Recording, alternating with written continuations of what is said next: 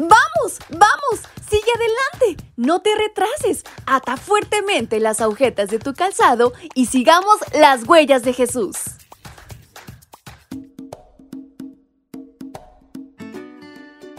Hola, hola chicos y chicas, ¿cómo están en esta mañana? Espero se encuentren muy bien y estén iniciando con todas las ganas esta nueva semana escolar que Dios nos presta. ¿Saben? Hoy en este primero de mayo estamos de estreno. Dios nos ha regalado el gran privilegio de comenzar un nuevo mes en este año. Así que hay que aprovecharlo al máximo. Y qué mejor hacerlo que conocer más de Dios, pero sobre todo compartir de su palabra con aquellos que no lo conocen. ¿Y qué les parece si lo hacemos a través de este, su devocional para menores y adolescentes? Su amiga Fabi les saluda y les invito a prestar atención a nuestra historia que lleva por título Las enramadas.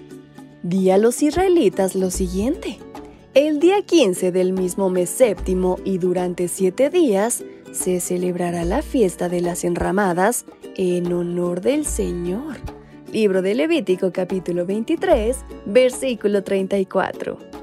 Esta es la última gran celebración. Después que Israel conquistara Canaán y viviera en cómodas casas, iba a celebrar un campamento de una semana. ¿Y sabes cuál era el propósito?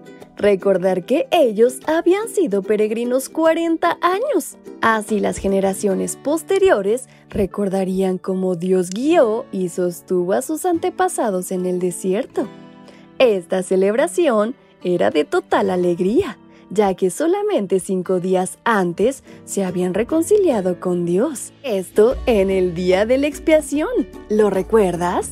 Además, su celebración coincidía con la cosecha. Era una fiesta de gratitud.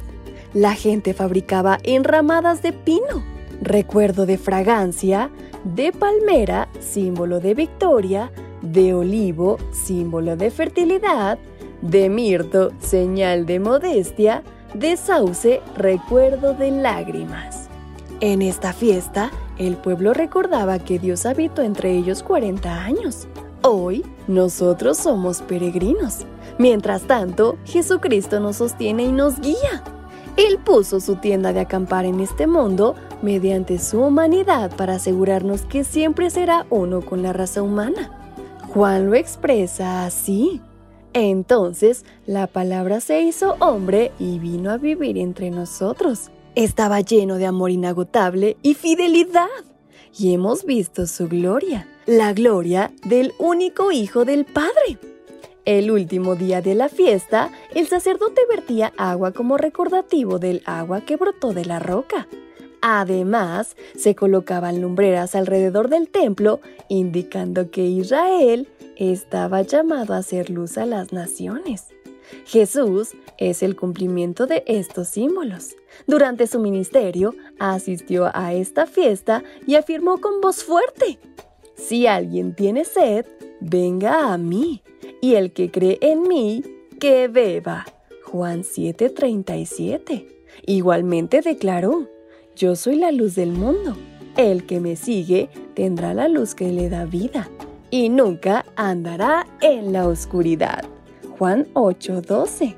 Vivir en enramadas durante una semana le recordaba su paso por el desierto.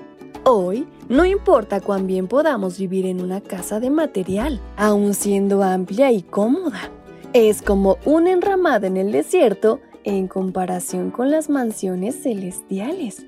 Por lo tanto, esta festividad señala el segundo advenimiento cuando dejemos de transitar por este mundo escabroso, para establecernos definitivamente en el hogar perfecto Así que no pierdan esa ilusión y luchemos a diario por llegar a ese hogar.